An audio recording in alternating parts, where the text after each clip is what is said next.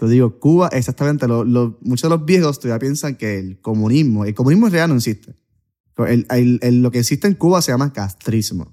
Pues el comunismo es teoría. Eso tú lo lees, lo lees como tal, ¿verdad? En, en los libros y dices, ah, ok, Lenin, ¿verdad? Lo que puso en teoría suena genial, pero que, que lo, que lo haga como tal, ¿verdad? Una civilización es imposible. Y los mismos cubanos saben, mira, aquí somos, somos castristas. Los viejos, de hecho, todavía que se están ya muchos muriendo, ¿verdad? Pues se van con esa mentalidad. Mientras los jóvenes, yo casi todos los jóvenes que conocí, solamente conocí una, una joven que era pues castrista, porque trabaja con el gobierno. Y los demás estaban en contra. Y decían, mira, Cuba tiene, tiene que pasar un cambio. Es imposible. ¿Qué es la que hay familia? Mi nombre es Jason Ramos y bienvenidos a Mentores en línea, el podcast donde me siento con personas que han hecho las cosas de manera diferente para obtener resultados diferentes y que así tú puedas conocer quiénes son tus mentores en línea. Gracias por sintonizar el episodio de hoy y ahora unas palabras de las compañías que hacen este episodio posible. El episodio de hoy es traído a ustedes por la familia de Rompon, la empresa 100% puertorriqueña que te hace entrega de tus compras de supermercado en tan solo minutos sin un mínimo de compras requeridas. Oye Corillo, si hay algo en el mundo de negocios que tendemos a hablar, es la importancia de saber el valor de nuestro tiempo y que nuestro tiempo vale dinero. Y un lugar en donde yo me daba cuenta que gastaba mucho tiempo de mi semana era el supermercado. Porque no solamente tenía que ir una o dos veces dependiendo de qué necesitara, pero si iba a un supermercado que no conocía, tendría que gastar más tiempo porque no sabía el orden de las góndolas. Y la realidad es que eso ya no es un problema desde que Rompon llegó a mi vida, porque ya no tengo que ir al supermercado para hacer mi compra. Solamente saco mi celular, entro a la aplicación de Rompon, veo esas 13 categorías que tienen, que es como si fuesen una góndola cada una, escojo mis productos, añado mi método de pago, escojo el lugar donde quiero que me hagan el delivery, sea mi oficina, mi gimnasio o mi casa idealmente, y boom, en menos de 60 minutos, Rompon ya estará haciendo esa entrega. Así que si no la has hecho todavía, puedes entrar hoy a Rompon descargando la aplicación móvil, sea en el App Store, Google Play o entrando a romponpr.com. Luis Peña, alias Backpacking Luis. Brother, bienvenido a Mentores en línea. Gracias, Jason. Qué bueno estar aquí, ¿verdad? Ya yo he visto varios videos tuyos, ¿verdad? Hace par de tiempo y qué bueno aquí sentarme en la mesa aquí oficialmente contigo. Oye, eh, el placer es todo mío. Eh, estuvimos hablando, yo creo que la conversación será bien loca porque nos conocimos en un jangueo. En un De, jangueo. de las pocas veces que Sí. puedo decirle a alguien, nos conocimos en un jangueo. Nos conocimos tú y yo en un jangueo. El día de tu cumpleaños, eso es lo loco. que Nos conocimos. El día de cumpleaños, antes de irme del viaje mío para Cuba. Tú te ibas como dos, tres días después, era Sí, algo así, ¿verdad? mismito. Sí. Mira, vamos a entrar, yo creo, a hablar en tu historia. Vamos a hablar un poco. Eres, eh, eres ingeniero mecánico, eres ex ingeniero mecánico de la NASA. Vamos Sigo a hablar siendo ingeniero. Tengo, tengo Tienes la licencia todavía. Claro, soy Exacto. ingeniero. Eh, estudiaste en Mayagüez. Creo que vamos a hablar un poco también porque tu historia de viajero y mochilero pues tiene dos puntos clave en tu historia. Yo creo que uno en México, cuando estabas con General Motors. Sí. Segundo es tu intercambio en España. Creo que esos dos puntos... Esos son highlights Exacto. como tal, que, que definen, ¿verdad? Lo que estoy haciendo ahora mismo, hoy día. Pero háblame de Cuba, entonces, ya que Cuba, Cuba. está fresco, ¿verdad? Yo creo que podemos empezar sí. con, con ese tema. Eh, vas a sacar mañana, si no me equivoco, sale un episodio eh, en tu canal de YouTube, Sí, sale la realidad de Cuba versus el lado, El lado turístico. Así mismo. Cuéntame eso mismo, esa oración. ¿Cuál es la realidad de Cuba, tanto de las personas, tanto del lado económico, tanto de la seguridad, que yo son, creo que son tres temas que se hablan bastante? ¿Y cuál es la diferencia de lo que vemos en los medios norteamericanos? Porque los medios norteamericanos, pues vemos lo que los medios quieren que veamos, valga la redundancia. Claro. Y mira, Cuba, de hecho, yo llevo años loco por conocer a Cuba, ¿verdad? Este, para mí es como un país que pues, está parado en el tiempo. Sobre toda la vida estaba básicamente interesado, he visto miles de videos de Cuba, la historia, me he estudiado desde chiquito. Y dije, mano, yo quiero entrar a Cuba y quiero conocerlo bien. So, yo sé que has visto mis videos, Jason, ¿verdad? O has visto mi contenido. Yo cuando voy por un país me quedo un mes en un país o me quedo hasta más de un mes para conocer su cultura. Y lo interesante de Cuba es que no sabemos mucho de Cuba afuera de- de- de- del- de- del país, ya que el gobierno, sabemos que es un gobierno socialista, pues no, no les conviene ¿verdad? decir mucho de lo, que, de, lo que está pasando en el país. So, por eso yo digo, pero para mejor estar y vivirlo, pues hay que ir para el país y por un buen tiempo. Y esto es lo que yo quiero hacer. Yo quiero ir al lado turístico, lo típico, todo el mundo va para Varadero, para Trinidad, para La Habana, para las típicos, las fotitos, qué sé yo. Y después quería irme para el lado de un poquito más al este para ver cómo se vive la realidad de un, un día en en Cuba. Y la realidad, Cuba está en los países que más me ha hecho un shock cultural. So, desde países como en África, países como en, en países árabes también me han dado un shock cultural, pero Cuba creo que me voló la mente. Háblame de la seguridad, y quizás me estoy adelantando un poco en el tema, porque siempre que hablamos por alguna razón de Latinoamérica, eh, a veces la pensamos. Típico, te van a robar, inseguro, Exacto. Latinoamérica, claro. Y es, es- es una de esas cosas que a mí Sí. me da mucho, mucha intriga, porque cuando tú vienes a ver cuáles son las ciudades más peligrosas de América, vamos a hablar de América como continente entero, Sí.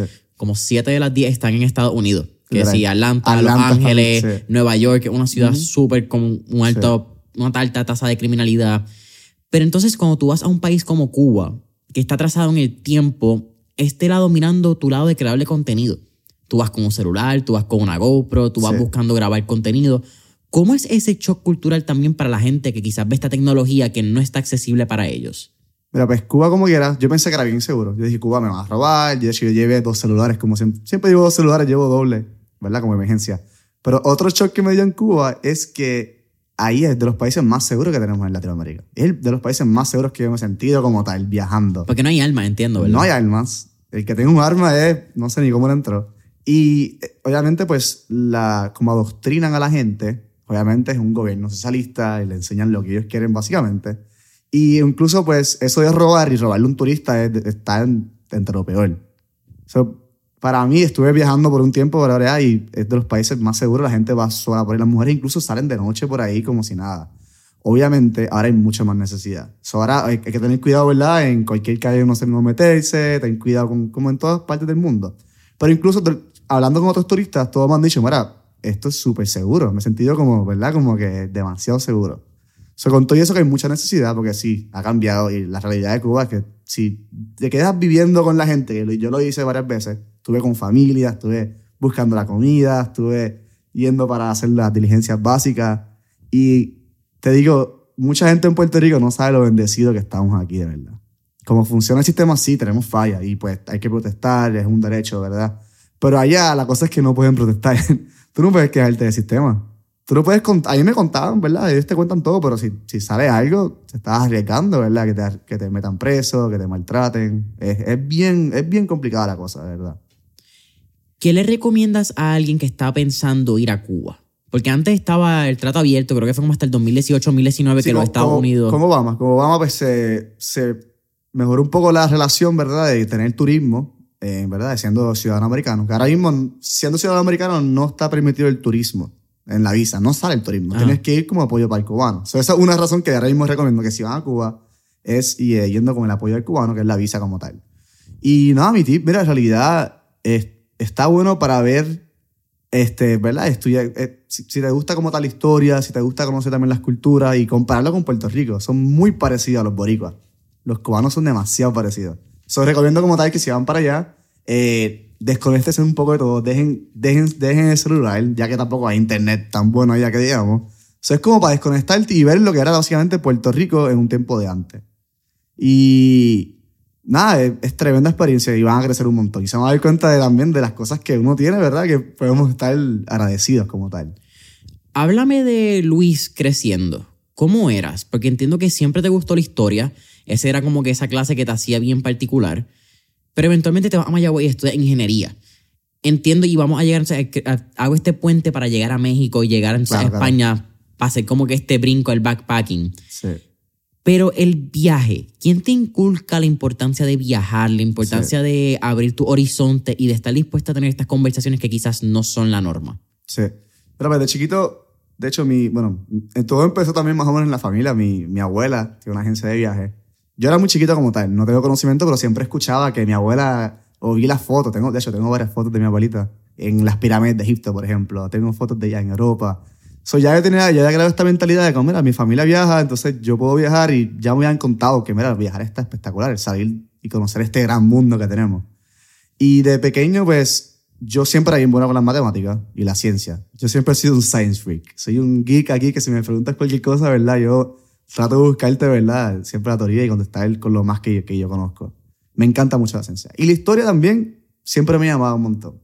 Pero pues, pues, obviamente, lo típico. pues, ya desde pequeño mis padres decían, mira, va, tú eres muy bueno en la matemática, así tú vas a ser ingeniero. Yo creo que ya como los 4 o 5 años, yo creo que como 5 o 6 años, perdona, ya me habían dicho, tú eres bien bueno en esto, tú vas a ser ingeniero.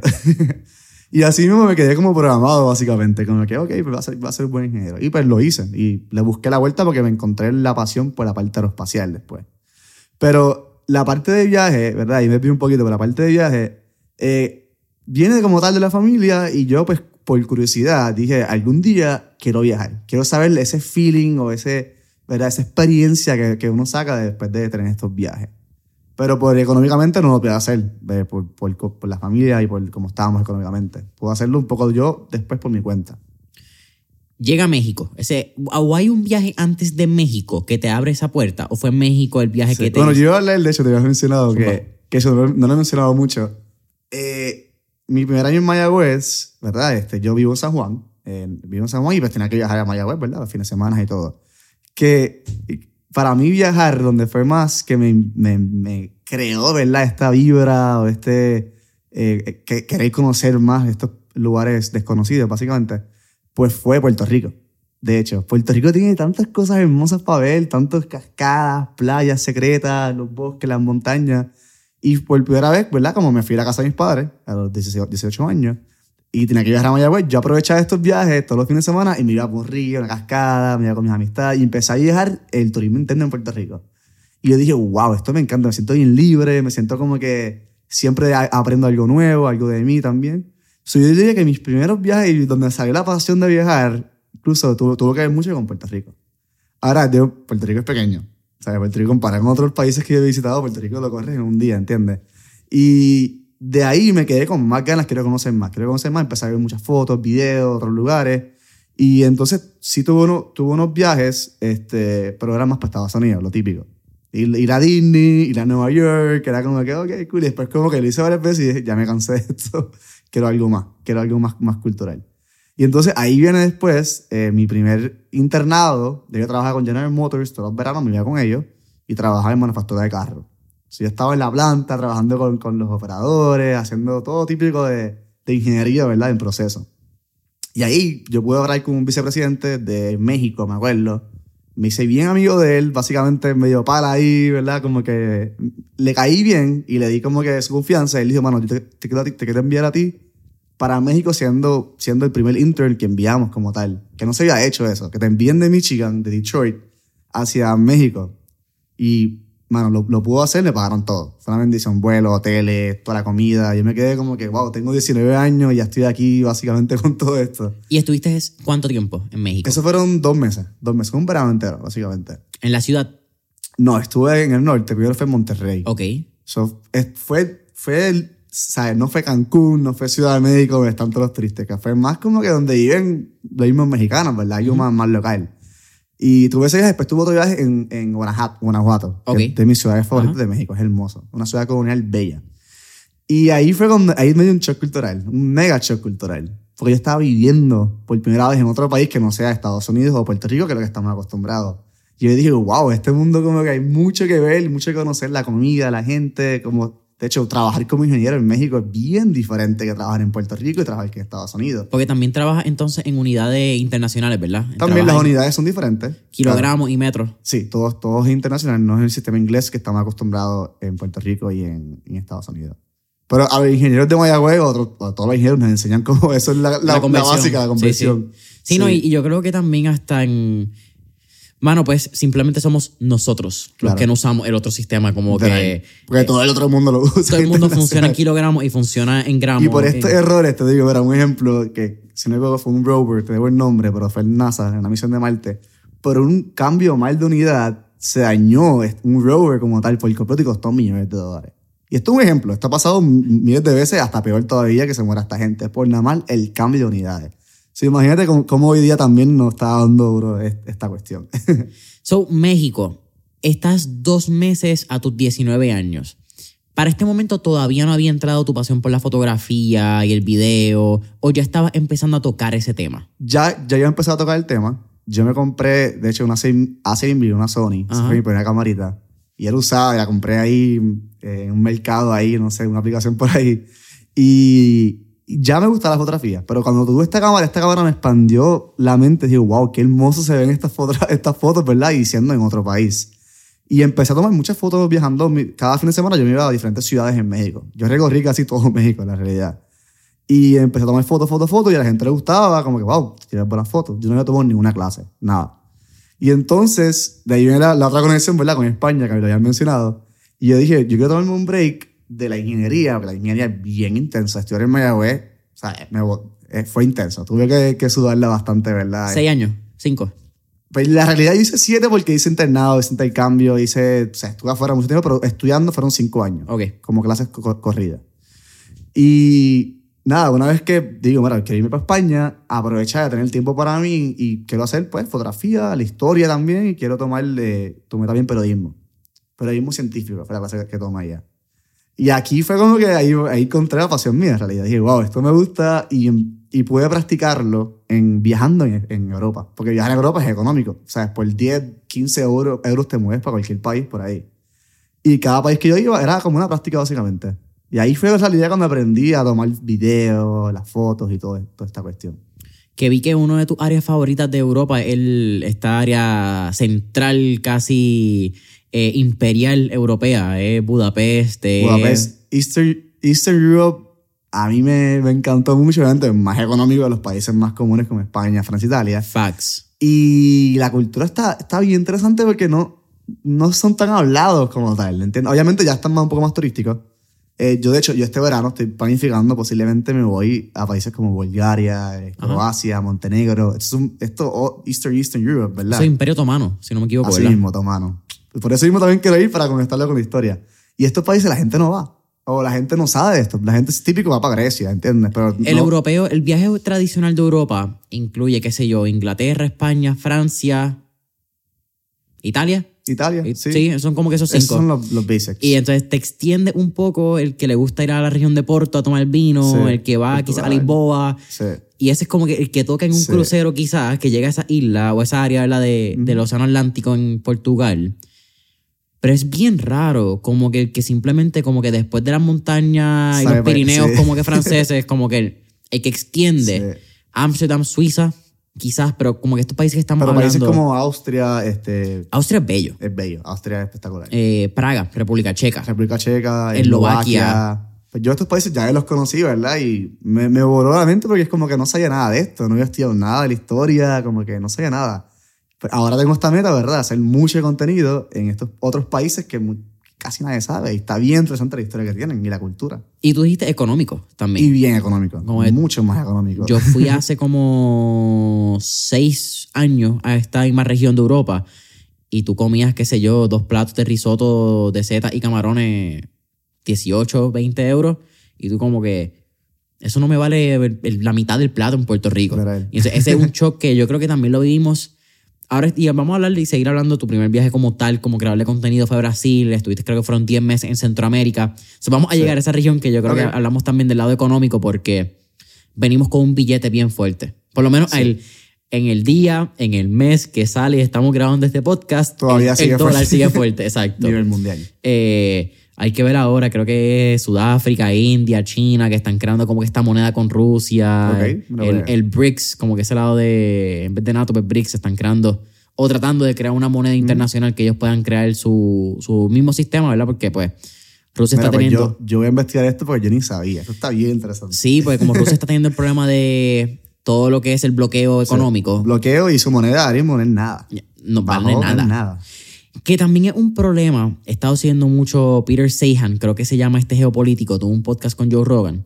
Y él habla mucho de pues, que Rusia tiene el lado de que no tienen demográfica. Ok. Que lo que es la demográfica y la, el, pues, el, el people, las personas de tanto Rusia como China, están en un punto pico final, donde este geopolítico piensa que en los próximos 15, 20 años esto no va a ser de Wow. esa manera. Eh, mismo.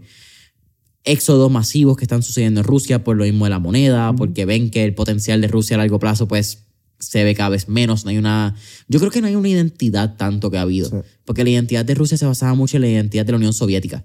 Eh, Y ese- una vez que cayó la Unión Soviética. y ya estamos todo. viendo que se caía en los 90, a final, el principio de los 90, 30 años después casi toda tu generación de USSR, toda esta generación de líderes de la Unión Soviética o personas que culturalmente tenían un arraigo a esa identidad empiezan a morir. O sea, ya tú no, no tienes un Sí. pase de batón. Y ahí, ahí te va a usar también esto mismo que está pasando en Cuba. Te digo, Cuba, exactamente, lo- lo- muchos de los viejos todavía piensan que el comunismo, el comunismo en realidad no existe. El- el- el- lo que existe en Cuba se llama castrismo. Pues el comunismo es teoría. Eso tú lo lees, lo lees como tal, ¿verdad? En, en los libros y dices, ah, ok, Lenin, ¿verdad? Lo que puso en teoría suena genial, pero que, que lo, que lo haga como tal, ¿verdad? Una civilización es imposible. Y los mismos cubanos saben, mira, aquí somos, somos castristas. Los viejos, de hecho, todavía que se están ya muchos muriendo, ¿verdad? Pues se van con esa mentalidad. Mientras los jóvenes, yo casi todos los jóvenes que conocí, solamente conocí una, una joven que era pues castrista, porque trabaja con el gobierno.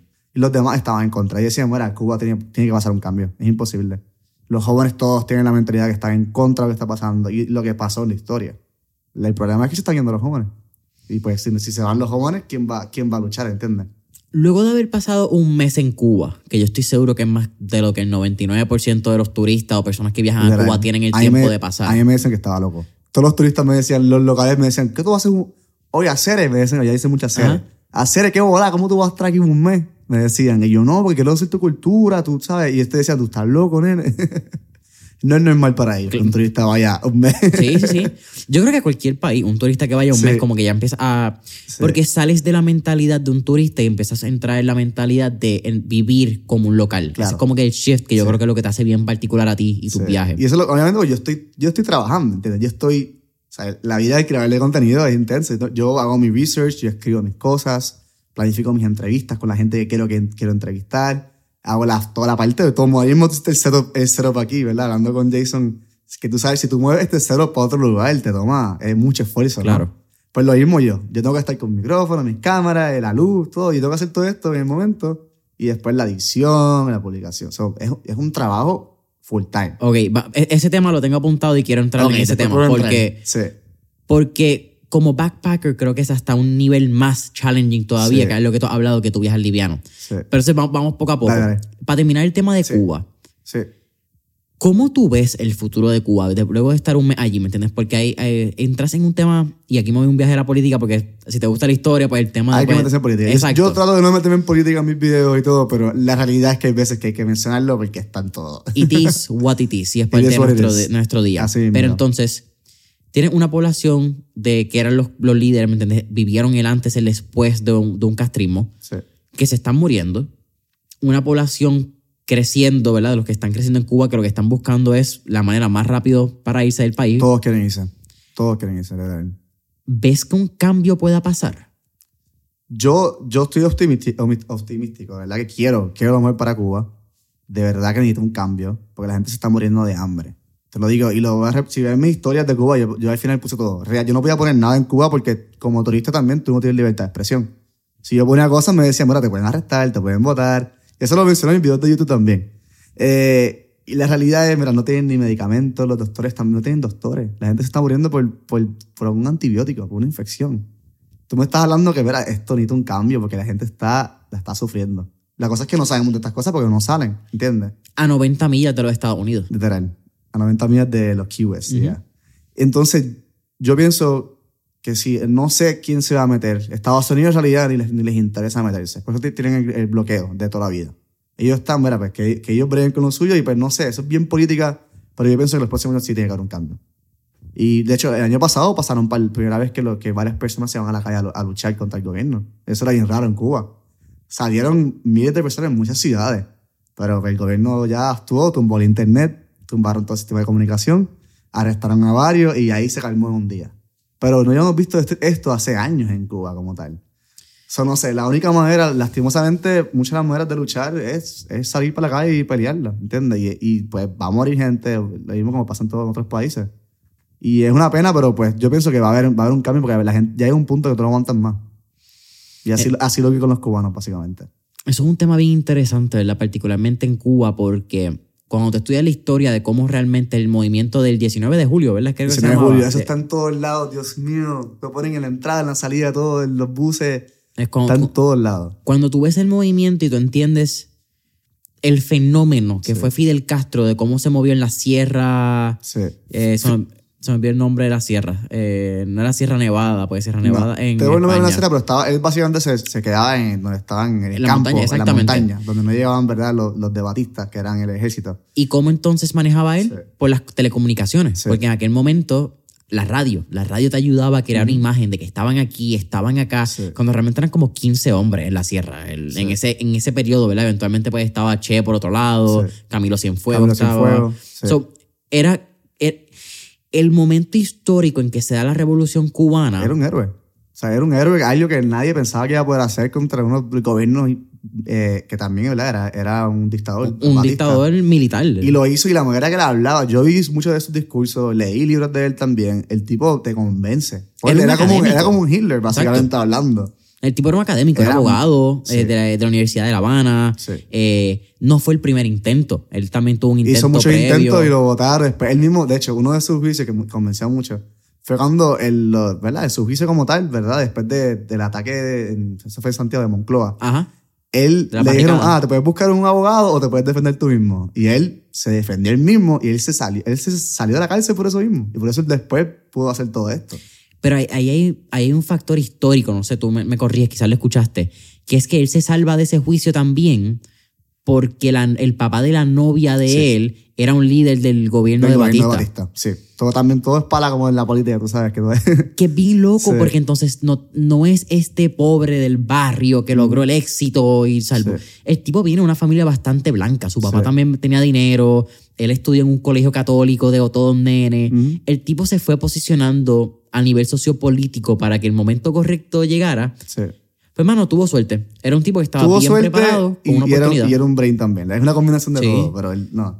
Y básicamente, como fue, fue, fue tan héroe, todavía hay mentalidades que lo ven como un dios y lo, lo ponen en sus casas en todos lados. Le, yo me quedé en shock, como que, wow, esto, esto sí está pasando, ¿entiendes? Eso fue un video que tú subiste a tu Instagram ya cuando estabas en Puerto Rico, Yo si no en Instagram puse, yo puse todas mis fotos de la propaganda del gobierno, porque yo, ¿sabes? Aquí estamos acostumbrados en Puerto Rico del sistema capitalista, que tú ves ah, anuncio de Liberty, anuncio de qué sé yo, de, bueno, de eh, rompón, ¿verdad? Aquí hablando con rompón. Cosas así, porque hay libertad de, la- de expresión, ¿verdad? Y, y todo el mundo puede anunciarse. En Cuba tú no puedes hacer esto.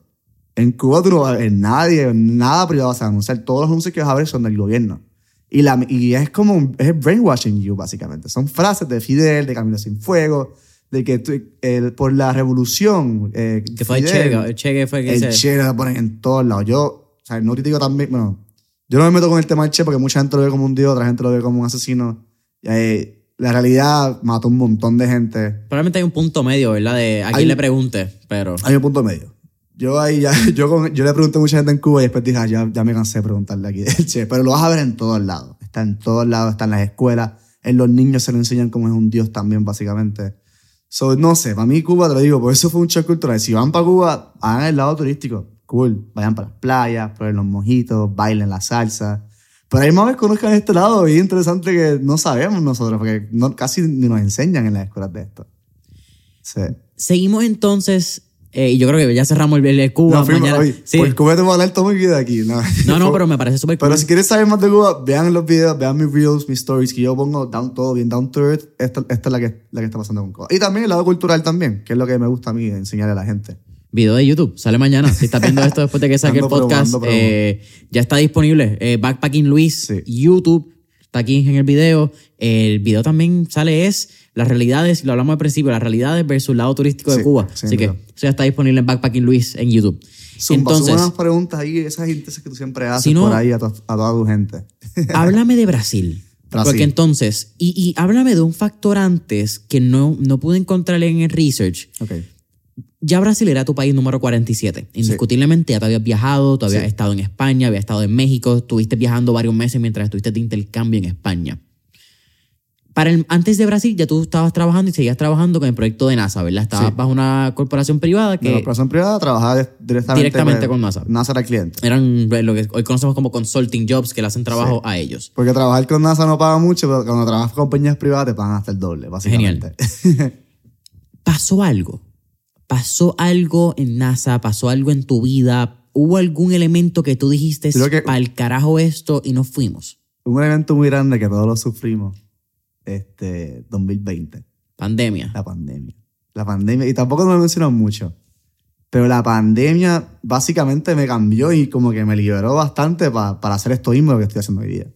Porque yo, mi, met- mi meta siempre era trabajar. Ok, yo trabajé con NASA y me apasionó un montón mi trabajo. Las, ¿sabes? Trabajé con los astronautas, creé herramientas que están ahora mismo yendo para el espacio o están en el espacio ahora mismo. Y para mí fue como que, wow, este trabajo me encanta, me motiva mucho, me, ¿sabes?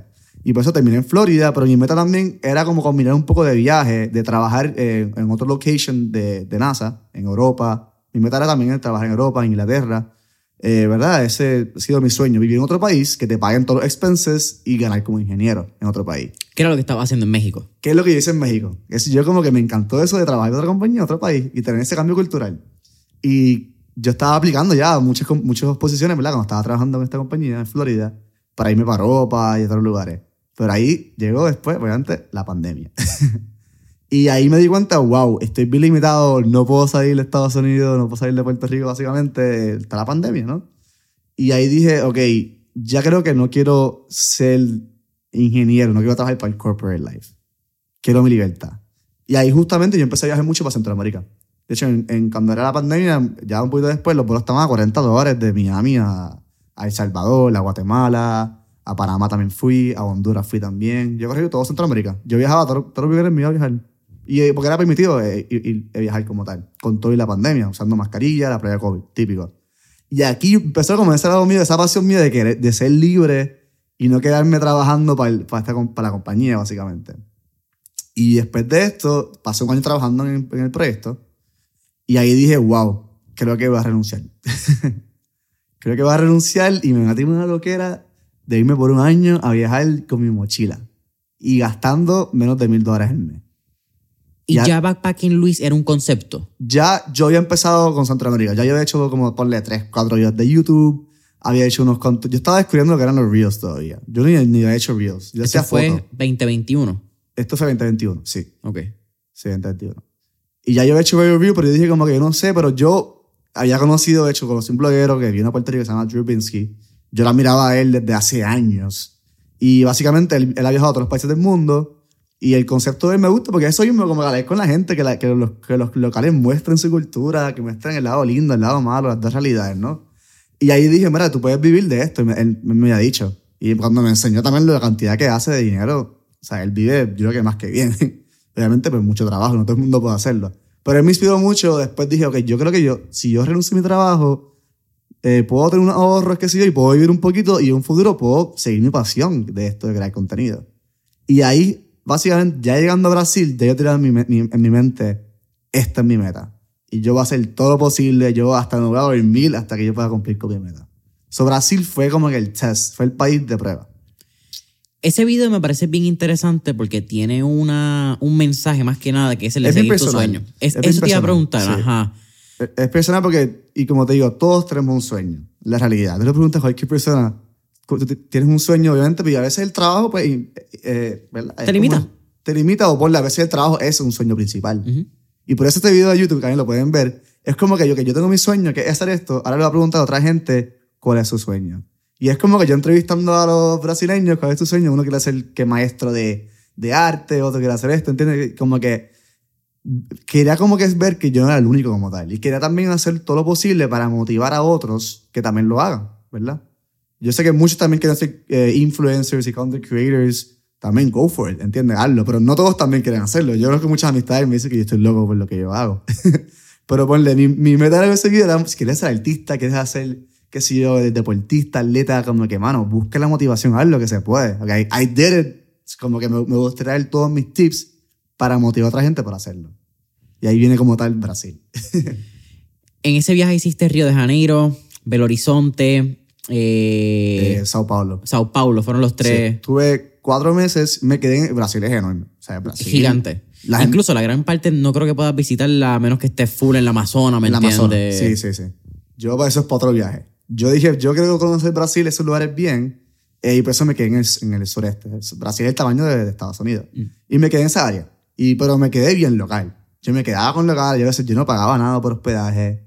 O sea, yo uso también mucho Couchsurfing, que es una aplicación que yo lo has visto por ahí. Que eso es full para el que quiera viajar como local y ver la realidad de, de cada país.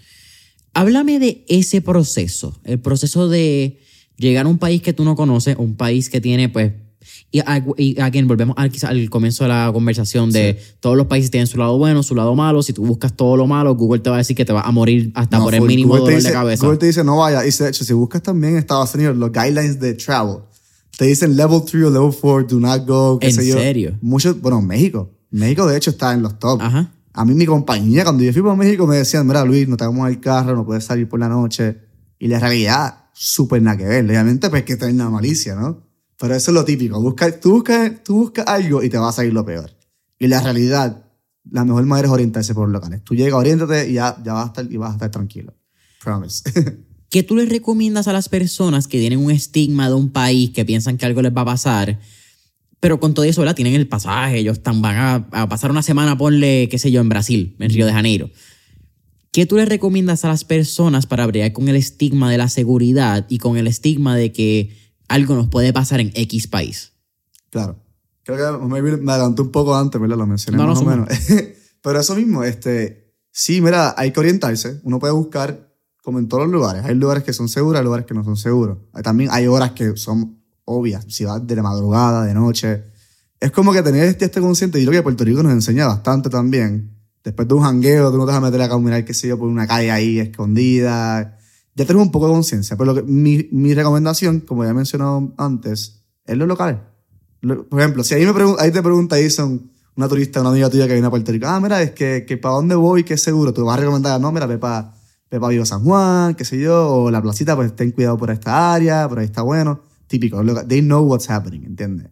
Eso siempre mi tip, oriéntate con los locales, ya sea alguien que trabaja en, si no, que trabaja en el hotel, trabaja en un restaurante o alguien que conozca Locals are the key for everything, básicamente. ¿Cuánto has visto que te ha ayudado a hablar español en Latinoamérica? Eh, bastante, pero en Brasil no tanto. Bueno, un, bueno, un poco también porque ellos nos entendían. Claro. Pero yo, de hecho, yo tuve que aprender portugués en Brasil. Eu, eu falo muito pouco. Português. Você fala português? Muito ah, pouco. Muito pouco, tá bom. Un poquinho de portugués. Beleza. yo tuve que aprenderlo porque me, me motivaba a aprenderlo. Pero mira, esa pregunta básicamente en español en toda Sudamérica se habla en realidad. Y en Brasil, si no hablas, te entienden como tal cuando hablas español, ellos en, en Puerto es bien parecido. Porque es que yo creo que, tratando de datar también el punto de la compañía de, que te envía a México, que es GM. Sí. Eso eh, fue el español que me abrió las puertas. Y, y, los entiendo desde el punto de vista de ellos, como compañía, como norteamericano, ¿verdad? Piensan que el ingeniero tradicional que va a ir a México, pues, a un americano que habla inglés. Y yo creo que el inglés, pues, te crea una barrera en Latinoamérica mucho por el, el, el, yanquismo, queramos llamarlo, ¿verdad? Por el imperialismo, que es algo bien marcado en la cultura, que yo creo que pues, se habla de eso. Eh, por aquí, oye, distintas dictaduras, distintos movimientos políticos que han habido en, en, Latinoamérica. No están bien vistos en todos lugares. Y yo siendo borico, pues a veces también nos pasa, ah, tú eres Estados Unidos y ya como que te, te vienen con ese estigma. Usualmente no, usualmente aman nuestra cultura, pero sí pasa. Y ya que te diste el tema de México, lo voy a hacer otra vez. Tremendo ejemplo el, los yankees, como dices tú, o como dicen la gente de México, dicen yankees, eh, que iban a trabajar como ingenieros en las plantas de manufactura de México, eran bastante cerrados la realidad. Y, no, y a veces llevaban años viviendo en México y sabían hola, adiós, tres, cuatro palabras. ¿Entiendes? eso lo vi mucho, que eh, el, el yankee con los mexicanos se separaban mucho. Ahora me enviaron a mí, estuve también con otros dos boricuas, y nos enviaron a nosotros como que eso mismo porque teníamos, sabíamos inglés español y teníamos ese, esa cultura latina, ¿no? Y nos fue espectacular. Porque nos llevamos bien con todos los operadores, hangueamos con, con ellos, con los ingenieros. Y incluso eso mismo, obviamente, fue, fue, fue saber, ¿verdad?, estos dos lenguajes y tener como que ese, ese respeto por su cultura, básicamente. Mientras los yankees usualmente ni salían, se quedaban en los hoteles. Y esto pasa pues en muchas partes del mundo, en realidad. So, por eso mismo, cuando yo, yo digo que soy de Puerto Rico, en Latinoamérica, la gente como, ah, Puerto Rico, ya saben como que ya tienen un espacio para abrirse, mucho por nuestra música, por nuestra vibra, nuestra energía, que es hermosa. Y eso a mí me ha, abierto muchas puertas también viajando, por lo menos en Latinoamérica. Háblame del proceso de convertirte en creador de contenido. ¿Cómo eso cambia el proceso de un viaje? Porque antes de Brasil habían habido 46 países, yo imagino que ya como unos 15, pues más o menos te ibas con esta línea de como que tomar fotos, como estábamos hablando, ya tenías la cámara, ya estabas quizás viendo, coño, esta toma está cool, como que aquí se puede ver, pero una vez ya hay un propósito, hay una misión, hay una visión. ¿Cómo cambia la perspectiva de Luis al momento de viajar? Y pues también la seguridad, porque Claro. ya hay una seguridad económica. Tú vas con tu cámara, tú vas con tu dron. También dron, sí. ¿Cómo tú velas eso? Porque te habla mucho de Couchsurfing, la aplicación, y había hablado de, hoste- de hosteles también, estar en hostales. Hostales, sí. ¿Cómo cambia tu perspectiva entonces de dónde te quedas, cómo te quedas, cómo velas tus cosas? Porque cambia drásticamente Sí, cambia cuando mucho. hay dos mil, tres mil pesos, Sí, cuatro mil sí, de sí. equipo. Es la realidad, sí. Siempre tengo la malicia, siempre tengo la malicia de como que, mira, me van a robar. Oye, un tip también que yo tengo, ¿verdad? Siempre tengo doble identificación, tengo varias tarjetas de crédito, tengo dos celulares también. Saber que si me roban, pues ya es reaccionar. Si alguien me, me saca una pistola a mí, yo, mira, toma. Mi vida es más valiosa que estas cosas materiales. Y también tengo varias cámaras de, de respuesta, básicamente. Sabiendo que puede pasar, yo voy ya bien tranquilo. Eso se lo hago en todos los países. Eso lo recomiendo a la gente que lo haga también. Eh, mira, por esa buena pregunta, puedo hacer, lo mejor que puedo hacer un ejemplo de un viaje, ya que tengo bastantes viajes aquí. Eh, uno, mi primer eh, trip backpacking, solo backpacking, que de ahí viene mi nombre, Backpacking Luis. Porque yo dije, me voy a poner un Instagram, no sé, quiero cambiar el nombre. Ah, backpacking. Voy, me voy con una mochila a viajar modo económico. Y fue en Sudamérica. Fueron dos meses viajando entre Perú, Ecuador y Colombia. Y básicamente ahí fue, fue básicamente, fue para mí. Ese viaje fue para descubrirme a mí porque fui viajando solo. Fue la primera vez yo viajando solo. Que mucha gente me ha dicho que estás loco, ¿no? Hasta siendo hombre, ¿verdad? Dicen, mira, es peligroso. Siendo mujer todavía más te van a decir que ni, ni lo haga. Como que, y también le digo a las mujeres, mira, viajen, ¿verdad? Este, sí vivimos en un mundo machista, lastimosamente, pero tengo amigas mías que han viajado el mundo y viajan súper seguro eh, y la han pasado genial, han conocido gente espectacular. So, todos podemos viajar, ¿verdad? Hay que siempre orientarse, como todo en la vida. Y nada, pues, básicamente empecé a viajar solo por Perú, Ecuador y Colombia y obviamente no creaba contenido. Sí tomaba un poquito de fotos, pero era, era mi pasión. So, básicamente el viaje, no grabarle contenido es, es pasarlo lo, lo más bien posible. Es liberarme, conocer gente, hacer sí a todo. Sí para esto, sí para allá, sí para acá. Ahora, después, ¿verdad? Este viaje que estuve un año viajando por, por Sudamérica, un mes en Cuba, por ejemplo, cambia un montón todo. Porque obviamente estoy, como te dicen, más limitado. Estoy con mis equipos, estoy con mi trabajo, no tengo tiempo para hacer todo. I wish I can do todo lo turístico, todo, pero a veces no puedo hacerlo porque tengo mi, mi misión, que es crear contenido y que sea una buena calidad. Y pues sí, muchas veces me quedo también, por, ejemplo, me quedo quedando en, en hoteles privados o en hostales cuartos privados, porque a veces si te, si te quedas con un cuarto con otra gente, que hay como 10 personas en un hostal, por ejemplo, pues puede ser un poco más peligroso con, lo- con las cosas materiales, materiales y eso. So, sí diría que cambia, cambia bastante, ya que tengo que pensar más en, en mis inversiones, ¿verdad? Y como en mi seguridad y, y el propósito del trabajo. ¿Cómo te organizas para grabar una vez llegas al país? Eh, ponle en, el- en Cuba, por poner el caso más reciente. Sí. Ya tú vas con un guided script, tú más o menos sabes lo que quieres ver, permites una libertad creativa una vez estás en el país basado por las recomendaciones. ¿Cómo es el proceso de editar? Porque algo que hablamos es que a ti te encanta y, y te Sí. apasiona la cinematografía. Creo que lo vimos muy marcado en, el, en, lo que, en ese video y ese blog de Brasil. Sí. Pero permites que tu lado creativo se vaya con las tomas, más o menos ya tú tienes las tomas visuales, Sí. grabas un montón y luego tú editas y luego manejas. ¿Cómo es ese lado de balancear el contenido con la edición y esa visión a largo plazo del video que vaya a salir? Para ahí como mencionaste, un, un poco las dos, en realidad. Y eso es lo lindo, ¿verdad? De crear contenido es un arte. Yo, yo me siento, te lo digo, mi hermana, ¿verdad? Out a mi hermana, Larisa. Eh, ella es una artista. Ella, de hecho, ahora está viajando el mundo con su arte, le va genial. Artista plástica. Ay, O- eh, hace, bueno, hace pinta, ella pinta Sí. como tal, de óleo, este, hace un poquito de todo, ¿verdad? Ok. Eh, y obviamente la, la vida de empezar de artista es bien intensa. Y yo la admiro mucho a ella porque ella nunca se quitó y hoy día está viajando y está haciendo expo- eh, solo, solo exposures, ¿verdad? Este, shows, solo Ajá. shows en otras partes del mundo. Y básicamente eh, lo uso de ella de motivación también por eso mismo, que ella, ella obviamente pues pinta, tiene su propósito y además se inspira. Eso es parte de ser artista, ¿no? Inspirarse, dejar, dejar salir lo que uno siente y lo que uno quiere en ese momento. Y ya un poco las dos, pero decimos, yo sí, yo como ingeniero soy estructurado, me enseñaron a hacer toda la planificación, a ser organizado, yo tengo mis templates, yo tengo todo bien organizado.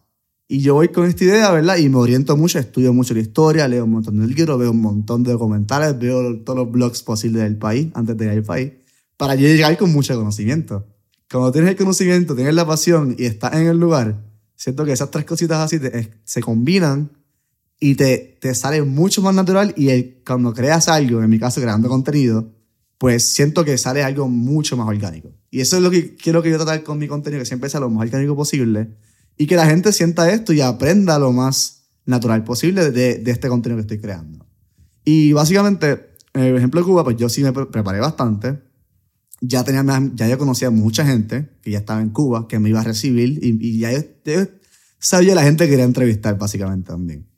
Y después, cuando estoy allá, ya tengo todo medio scripted, pero en realidad I don't follow the script el script ya yo lo escribo para tenerlo en mi mente.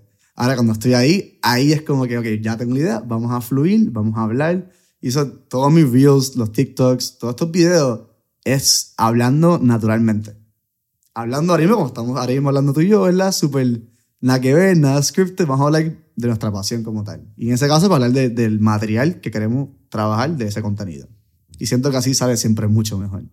Háblame de, de la gente, porque yo creo que, y te lo, te lo mencioné en el pre-podcast session, si hay algo que a ti te hace bien particular como viajero, es tu enfoque en las personas. Eh, Estuviste con los mapuches, eh, mapuche, sí, ¿verdad? mapuches, sí. Estuviste también con los uros en Uros, Uruguay, sí. en Perú, disculpa, En en, Perú. el Titicaca, Ti- Titicaca, Titicaca, sí. el lago. Tremendo blog, tremendo video, te voy a dejar aquí en, Otro- la, en la otro- descripción. Otro shout ahí, me está dando aquí. Sí, sí, no, pero aquí. es que es, es buen contenido, mano. Cuando, cuando se hace buen contenido, Gracias, hermano. eh, yo también hago la salvedad. A mí me gusta este tipo de contenido, me gustan Claro. los viajeros, me gusta la historia. Siempre la historia ha sido parte de mis curiosidades Nice. y yo creo de lo que pues, me guía mucho como persona. Eh, shout out a mi abuelo por darme el peor regalo a los ocho años, que hoy en día es el mejor. Eh, ¿Qué te digo, qué te digo? Loco, a los ocho, y fíjate, yo creo que esta es la primera vez que yo cuento esto en el podcast. Eh, a los ocho años, eh, mi abuelo por parte de madre me regala, que consta a los ocho años, me regala de Navidad, de Reyes, porque no que es Navidad, de Reyes, dos libros. A todos mis primos les regaló juguetes, cocinas, mierdas para los celulares, para los fucking iPods, y a mí me da una bolsa con dos libros. Dos libros. ¿Y tú no leías ese momento? Barely, No, imagino. no, no, no. Eh, yo tenía ocho años y me acuerdo, nunca he podido encontrar los libros. Eh, los Ah. perdí y me acuerdo más o menos los títulos, pero nunca he podido volver a encontrar la foto del libro original, no me acuerdo la publicación. Pero era la historia de las personas más emblemáticas del mundo, que yo No creo que por ahí empieza mucho este, qué sé yo, génesis de mentores en línea en mis curiosidades. Y era un libro que iba desde Confucio hasta Juan Pablo II, más o menos. Lo y las personas ilustres de los distintos países en la historia. Y el otro era eh, X momentos o X misterios de la vida. Que si eh, la isla de Pascua, que si Galápagos, que si la. Chichen Itza. Que ahora ese, bueno, ahora mismo sería un palo leerlo. Genial, sería increíble. Por eso es que lo he buscado y he tratado de ir a Pero siento que como que ya te inspiró mucho, ¿verdad? Ese regalo. de 100%. abuelito. Por eso te digo, Bueno. es el peor regalo que me hicieron a los 8 años, que ahora a los 24 lo valoro Claro, un claro. montón. Pero se me fue hasta por donde estábamos yendo en Por ese los viaje. locales. Ah, por los locales. De Eh, locales, sí. So, estuviste con los, con los mapuches, estuviste con los uros. eh, en Centroamérica estuve también con varias comunidades también de, como te había dicho, pueblo originario o lugareño. o lugareño, exacto. Es la manera correcta de decirle porque mucha gente le dicen indio y, y, pues la realidad es un insulto. Exacto. Ah, ese es un indio. Es un insulto. El, el lado histórico que tenemos que entender, ¿verdad? Claro. Que no nos enseñan. Ese es el lado Sí. quizás, pues, history, como que his story siempre va a ser el lado Sí. que gana, pues en este caso Sí. los españoles.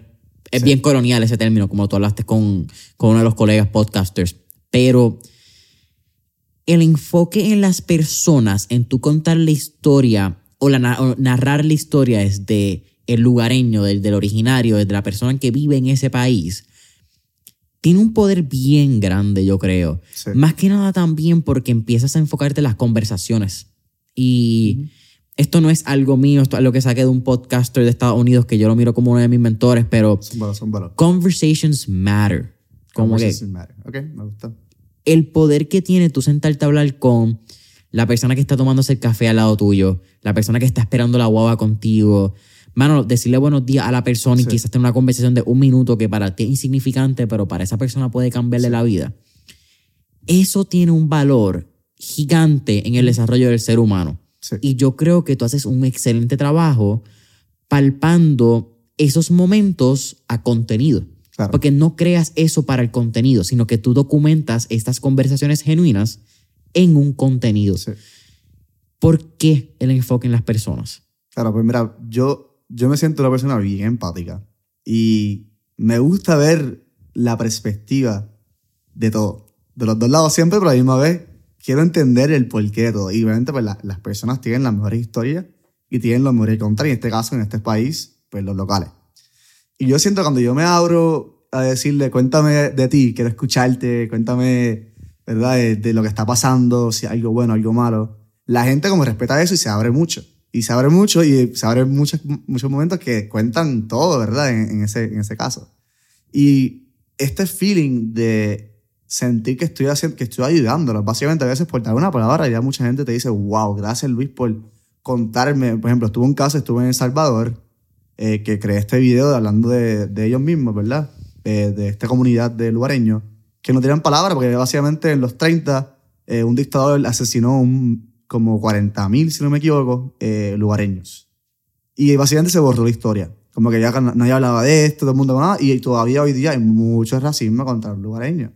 Y yo, yo fui para allá como que hablarle, quiero conocer tu historia, cuéntame, y quiero como que hacer un video y quiero hablarlo con, me- me- mencionar la historia, mencionar fun facts para que la gente lo atienda.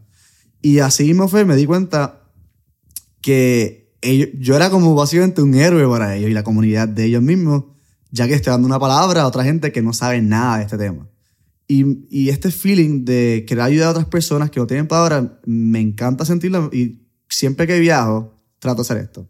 Incluso también siempre que puedo eh, tener este, este, este momento para interactuar con lugareños o eh, estas comunidades que están más aisladas de la realidad del día a día de nosotros, lo hago. Porque para mí son los seres humanos más puros que tenemos.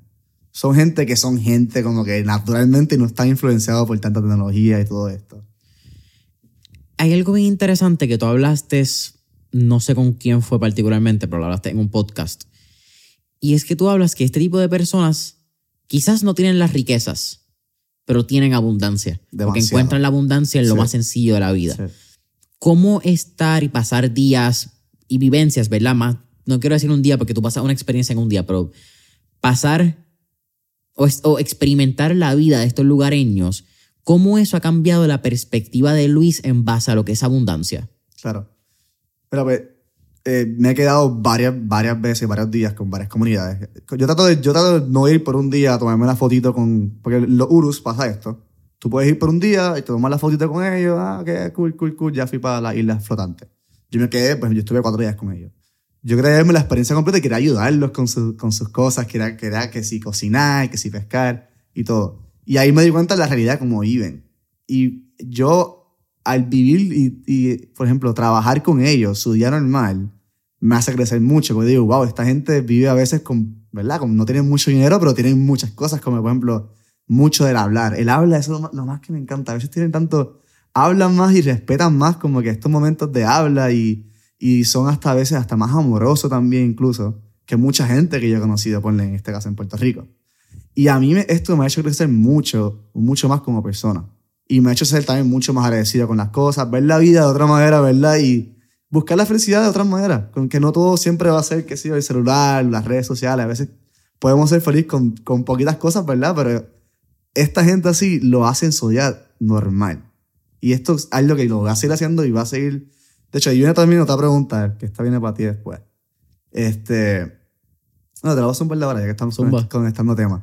Que verdad que cada persona que tú sientas aquí, yo imagino que tú siempre estás como, como aprendiendo, ¿verdad? Que tú buscas, a la misma vez, obviamente, hacer un podcast, publicarlo en todos lados, pero tú buscas como persona en crecer cuando tienes alguien aquí. ¿Qué, tú, qué, qué estás pensando, ¿verdad? ¿Qué está pensando Jason en ese, en ese momento? Mira, yo creo que cada persona que llega a la mesa de mentor en línea, llegar por un proceso de retrospección o introspección mía bien particular donde yo, si, yo, si tú estás en esta mesa y hago, y hago la salvedad, fíjate, porque estaba leyendo también de esto recientemente, a mí me han ofrecido muchas veces sentar personas aquí por dinero, sentar personas Claro. aquí por X tema, porque me...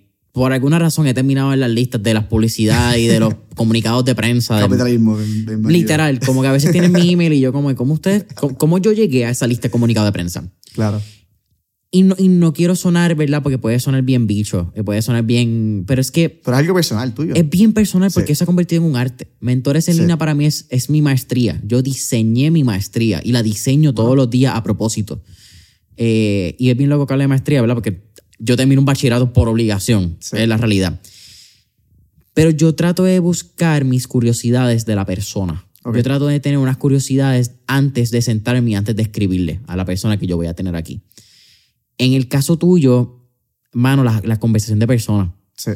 Creo que tú tienes una empatía con las personas y sumergirte, sumergirte en la palabra, sumergirte en las culturas de tal manera que te conviertes en uno más que ellos, sí. de ellos. Y entonces, ese, esa búsqueda continua de cómo yo puedo ser más empático con las comunidades, cómo yo puedo ser más, eh, mano, hasta la, puede ser hasta sostenible la palabra como turista. Sí. Es cómo yo aporto a la cultura y a las personas que son el papá y la mamá que están buscando sobrevivir para llevar el peso a diario. Sí. Cómo yo puedo aportar quizás a la agricultura, comiendo la fruta y comiendo lo más farm to table, que ahora el término, pero lo más sostenible dentro de la comunidad.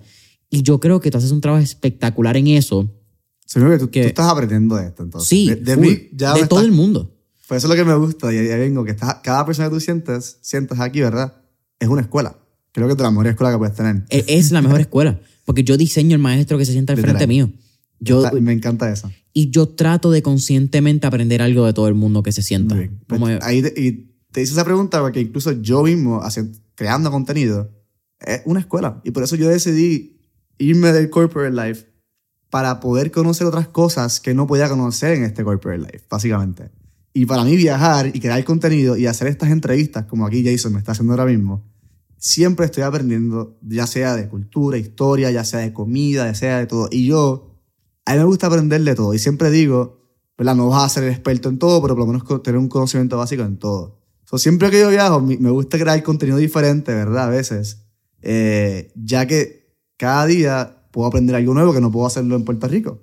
Last- Lastimosamente, pues en Puerto Rico no tenemos todas las oportunidades, ¿verdad? Que hay en otros países en el sentido de, de, de maneras de ver algo, una visión diferente. Todo nuestro... Estamos bien acostumbrados a nuestro sistema, ¿verdad? Y una vez que vamos a estos países, pues aprendemos como que, wow, esta gente lo hace de esta manera, esto y esto. Y yo digo que eso es una de las cosas más que me gusta a mí como grabarle contenido de que yo gano diariamente. La gente a veces pues no gano dinero haciendo videos, a veces, pero gano mucho conocimiento. Lo mismo dímelo también contigo, ¿no? Como que estas entrevistas te ponen a pensar lo que es esto y esto y esto y te pone a aprender un montón. So, tenemos algo bastante en común y eso se llama el, el arte. Es un arte. Es un arte, básicamente. es un arte. Estoy completamente de acuerdo contigo. Eh, por eso es que es bien loco, porque ahorita cuando me preguntaste lo de tu hermana, cuando mencionaste lo de tu hermana que era artista, te pregunté si era artista plástica, artista de multimedia, ¿verdad? Ya de pintura, escultura, porque está el arte musical. O música, Pero es verdad, también. sí. Está el arte también de esto, de, de lo que... a- si tú haces lo que a ti te apasiona, con un grado de determinación y cuidado al detalle, eso que te apasiona y eso que tú haces se convierte en un arte para Marta, ti. Todos tenemos, todos somos artistas, la realidad. Todos somos artistas. La cosa es que, ¿cómo sacamos el artista de nosotros? A veces mucha gente no, no puede hacerlo por limitaciones X tal razón, se entiende. Pero una vez que tú sacas tu lado de artista, todo te fluye mejor y la realidad que todo es más lindo. ¿Cuál fue el miedo más grande que enfrentaste cuando te lanzaste a ser backpacker? Que básicamente es que te lanzaste a hacer tu arte. Sí. Mira, y esto es algo que lo que le da a todo el mundo. Y es la realidad, obviamente, pues yo pues, a mis padres les dije esto, va a hacer esto y esto, y a mis otras amistades decían que estaba loco. Uno es, ¿verdad? La, la típica, lo que va a pensar la, la sociedad de ti. A mí me importaba ya nada, me importaba un carajo aquí hablando malo, ¿verdad? Y la realidad, yo dije, yo voy a hacer lo que yo quiera porque está en mi vida. ¿Entiendes? Ya eso yo lo pude vencer. La otra parte, que les aplica a mucha gente, es la parte del dinero. Y eso siento que le aplica a un montón de gente. Pero a mí, este, bueno, gracias a Dios me pude preparar y pude tener estas oportunidades, pude ahorrar, pude trabajar mi dinero, pude invertirlo y pude crear est- esta, esta base mía que yo decía ya, ok, yo puedo hacerlo, no tengo nada que perder. So, sí tenía miedo, la realidad, siempre por el dinero, pues como que tenemos este fear, como que, ah, pues me voy a quedar sin chavo, no voy a poder hacer esto, veo esto, esto y esto, y qué razón. Pero cuando tú haces las cosas bien, las planificas bien y sigues tu instinto y tu pasión, todo te va a fluir mucho mejor. Y el dinero, la realidad, va a llegar después. Va a llegar después que tú sigas siempre bien determinado, ¿verdad? Y hay que hacer muchos cambios, muchos sacrificios en la vida, que yo también lo he hecho. Y a veces lo he sufrido, no no todo es fácil y lindo. Pero eh, ahora estoy, estoy mucho más cómodo, ¿verdad? Y estoy, sigo mucho más agresivo como tal. Pero sí, yo diría que yo, el miedo siempre va a estar. Ahora es cómo bregarlo, cómo lidiar con el miedo, es, es otra, la otra manera, que lo pudo hacer bastante bien en, en mi caso. ¿Cuál ha sido la peor experiencia que has tenido viajando? Por experiencia. Y no tienes que mencionar el país para entonces así mantenernos como con anonimato y que la gente se quede con la curiosidad de ¿dónde le pasó esto a Luis? Mira, pues, de hecho, un. Está un poco. No, no lo he contado mucho. Este. Fue una vez. Para que sepan, yo siempre soy bien. Trato de no, no hacer nada ilegal. Siempre soy bien. De hecho, también. Bueno, iba a mencionar. Esta, esta experiencia me, me enseñó a estudiar las leyes de cada país antes de viajar al país. Porque me arrestaron. me arrestaron, pero fueron por, por varias horas. Y básicamente, lo voy a mencionar, voy a mencionar, bueno, no voy a mencionar el país, pero voy a mencionar creo que algo icónico del país, que la gente va a saber. Estaba viendo la Torre de Pisa, ya todo el mundo sabe. estaba viendo la Torre de Pisa, estaba solo cuando estaba viajando, eh, viviendo en Europa. Y me, me, fui a ver la Torre Pisa y de nada, vienen tres militares y me arrestan, sin decirme nada. Y yo, ¿verdad? ¿Qué está pasando? Como que he llegado a ser. Y me mantenían en custodia, como que por, por language barrier no entendía bien las cosas. So, estuve, estuve sentado básicamente por muchas horas, solo y sin comunicar y sin saber que me estaban arrestando. Y después logré hablar con uno de los militares que de, era súper fanático de Yankee, llamaba a Puerto Rico, y él me empezó a hablar. Y me dijo, tú estás arrestado por ataque, ataque de terrorista. Ellos me culparon que era un terrorista. El caso fue que alguien estrelló un dron en la torre, en esta torre, que no voy a decir el nombre, bueno, en la torre Pisa, este, y me están culpando a mí. En ese caso yo no volaba dron todavía. Y para mí ese fue el momento más, más cagado que lo que yo estaba fuera de Puerto Rico porque yo no sabía qué iba a pasar. Me dijeron terrorista, yo, yo estaba como que se me jodió mi vida aquí. y, y nada, gracias a Dios después no me, no, no me, o sea, no pude encontrarme culpable y me soltaron. Pero después llamé a mis padres, llamé a todo el mundo como que, wow, mano, qué clase es justo otro nivel. Y de hecho, esta, esta lección me, me puse a pensar cada vez que, que vayas a un país, estudiar sus leyes, porque cada país es diferente. Incluso hasta llamar el 911 es diferente. No somos los, no todo el mundo llama 911 en cualquier parte del mundo. Eso es algo también bien básico que debemos de saberle en caso de emergencia. Sí, buscar como que, ¿cuáles son las leyes básicas? ¿Cómo me pueden arrestar literal. más fácil? ¿Y a dónde tengo si que llamar en emergencia? Literal. O para dónde ir, si tienes libertad de expresión, si, perdón, ajá, si tiene, if you're guilty, you found guilty por el primer, primer, instante o no estás found guilty, todo depende en cada país. Uh -huh. O si tienes el derecho a hablar con un abogado, cosas así, tú dices como que, wow, si sabes el momento te puedes calmar, ¿entiendes? Sí, ¿no? Y que son básicos para nosotros porque son claro. la norma, el cotidiano, pero no funciona pero así en todos los sistemas. Nada, sí. Exacto. So. Luis, ya casi terminando Mentores en línea, ¿cuál sería una recomendación que tú le darías a nuestros escuchas que están pensando viajar liviano? Porque el boricua no viaja liviano, normalmente. Viajamos pesadito. Bien, pesado. Maleta, y muchas maletas. Eh, si tú vas una semana a un lugar, de momento el boricua no se lleva la carillón. Se lleva la maleta de 50 libras y la, va, sí. la, la, está preñando a 49.5 sí. libras. Sí, otro tip que yo doy también de esto de viajar liviano. De hecho, viajar liviano te pone, te pone como a conocer más también de uno mismo. Porque no, por el, te pone en, en prueba a vivir a veces con, con pocas cosas, pero en realidad es lo suficiente que necesitas para poder hacer tus cosas en otro país, ¿no? So yo digo, mira, si pueden viajar liviano, primero, una, se van a ahorrar el dinero, usualmente por las maletas, también el trabajo del peso y todo. Y también te da como que este, esta vibra de, de verá, voy a viajar con poco, pero voy a maximizar mi viaje más. Y siempre, ahí mezclo también la parte que siempre doy el tip, que traten de viajar más como local. Viajen como local, como que desvíense un poquito a veces de todo lo turístico y, y, nada, y conozcan la cultura del país, conozcan la cultura del país lo más profundo posible y al final son las mejores memorias que se van a llevar aquí para cuando vuelvan de ese viaje. Boom. Sí. Brother, siempre al final de Mentor en línea hacemos un round de fuego de cuatro preguntas. Sigamos el mambo. Zumba. La, Eso es rápido, entonces. Hay que sí, pero también te las vas a disfrutar, yo creo. La primera, si tuviéramos la oportunidad de estar en esta película de Back to the Future y montarnos en un DeLorean, ¿A qué época, década o periodo histórico te gustaría ir y por qué? Boom, esa me encantó. Eh, entonces iría, yo creo que me iría, yo soy para, para la Segunda Guerra Mundial. No soy, suena bien intenso, pero soy un fanático de las guerras. O quisiera ver cómo era esta vida y cómo era todo de esto en Europa. Ya que estudio mucho las, todas las guerras de la historia.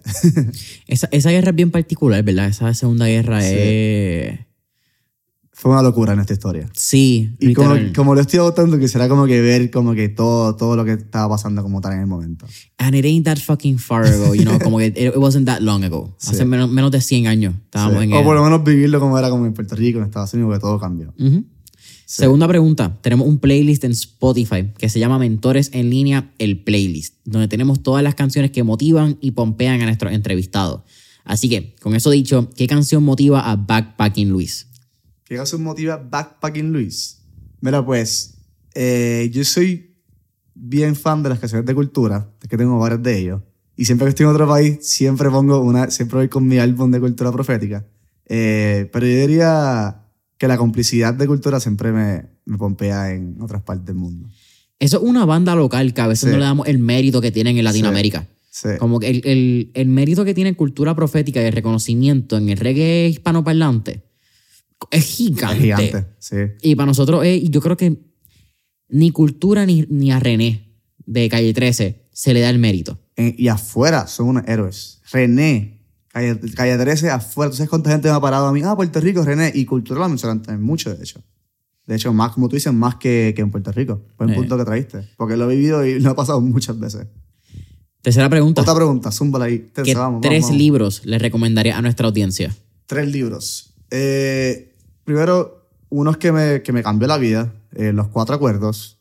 Y también está justamente, ese va a ser el segundo, ¿verdad? Va a ser el quinto acuerdo. Ya que te cambia la perspectiva de todo. Y a mí, de verdad, que me ha hecho una persona mucho más feliz. Y estos son los primeros dos libros. Eh, tercer libro, eh, yo soy, yo soy bien, cuando leo, soy cosas de cosas de, de well-being, de la meditación, eh, todo, todo este, toda esta cuestión. Pero otro libro también que te va a cambiar también mucho sería The Art of Not Giving a Fuck. Creo que ya lo has leído Ah, también. no lo he leído. ¿No? eh, Manson. eh, Pues este libro... Mark es- Manson, el autor. Manson. Es bien básico y lo recomiendo aquí porque no es un libro tan intenso de leer y es funny, es easy to read. Y después los otros dos que mencioné, eh, de Miguel Ruiz, eh, Los Cuatro Acuerdos y El Quinto Acuerdo. Súper lindo leer y confía que te va a cambiar la vida. Yo, yo leo todos los años. Todos los años lo leo y cada vez estoy aprendiendo algo nuevo, al- algo nuevo ¿verdad? de esta vida. Y me ha hecho mucho, mucho más feliz en esta vida. Luis, cuarta y última pregunta. Zumba. ¿Cuál sería tu último tip o recomendación para todos nuestros escuchas? Último tip. Ok. Yo digo, ¿verdad? Y lo, a veces suena medio cliché y eso, pero es que me, me encanta motivar a la gente, ¿verdad? De, de esto de seguir la pasión. Soy mi tip, ¿verdad? Eh, es go for it, ¿entiendes? Sigan su pasión, sigan su corazón, sigan su, su energía, ¿verdad? Que tienen con, ¿verdad? Saquen ese artista que tienen interno. Y una vez que lo saquen, ¿verdad? Con lo que sea que estén haciendo, te lo digo, todo va a fluir mucho mejor y no se van a arrepentir. Ahí estamos. Brother, para mí ha sido un absoluto placer tenerte. Un placer, eh. Vuelvo a reconocerte, brother. Creo que lo que estás haciendo es bien particular. Creo que el contenido que estás creando tiene su espacio dentro y su diferenciador, que es lo más importante. Sí. Así que, eh, mano, creo que siempre me gusta reconocer a la gente de frente. Al igual que los traigo, creo que es bien importante uno decirle a Gracias, mano. veces. Igual también tú también una inspiración para muchos y también para otra gente que está creando a veces, ¿verdad? Lo que son podcasts, las redes, todo esto es bien, bien interesante y también de hacer mentoría también. Oye, So, ahí también, si quieren también contratarlo, ya saben, Jason. la broma. Brother, eh, tíralo por ahí. Backpacking Luis Sí. en todas las redes Me pueden sociales. seguir Zumba. eh, backpacking, backpacking de mochilero, en inglés, Backpacking Luis, mi nombre. Eh, obviamente pues en YouTube, TikTok, eh, Reels, eh, Facebook. Eh, obviamente las- los Reels y TikToks es contenido corto y, bien fácil de dirigir, digerir. El YouTube pues son un poquito más modo documental, ¿verdad? Me voy más, en, más interno, ¿verdad? Con, con- con estas entrevistas como tal. So pueden, bienvenidos a, ¿verdad? A seguir mi, mi contenido, doy tips de viaje como viaje económico y mostrando la cultura alrededor del mundo. Muchos más viajes, creo que son como 10 países que vienen este año, son pendientes, que vienen buenos. Boom. Eh, oye, esto es cierto. He utilizado tips de viaje de Luis. Eso se me olvidó mencionarlo, pero funcionan. Después hablamos, hablamos en el, en el Duro, final de cámara para que veas cuáles usé. Pero familia Mentores en línea, saben, Backpacking Luis en todas las redes sociales, Instagram, TikTok, YouTube es más importante. Dale ese subscribe, mira esos videos. Cuba, el más reciente, dale para allá. Eh, y nada, familia Mentores en línea, saben que Mentores en línea en Instagram, Facebook, eh, YouTube, Spotify, Apple Podcast, todas las redes sociales como Mentores en línea, mentoresenlinea.com para nuestro newsletter miércoles de mentores que sale todos los miércoles. Y nada, hasta la próxima. Peace out.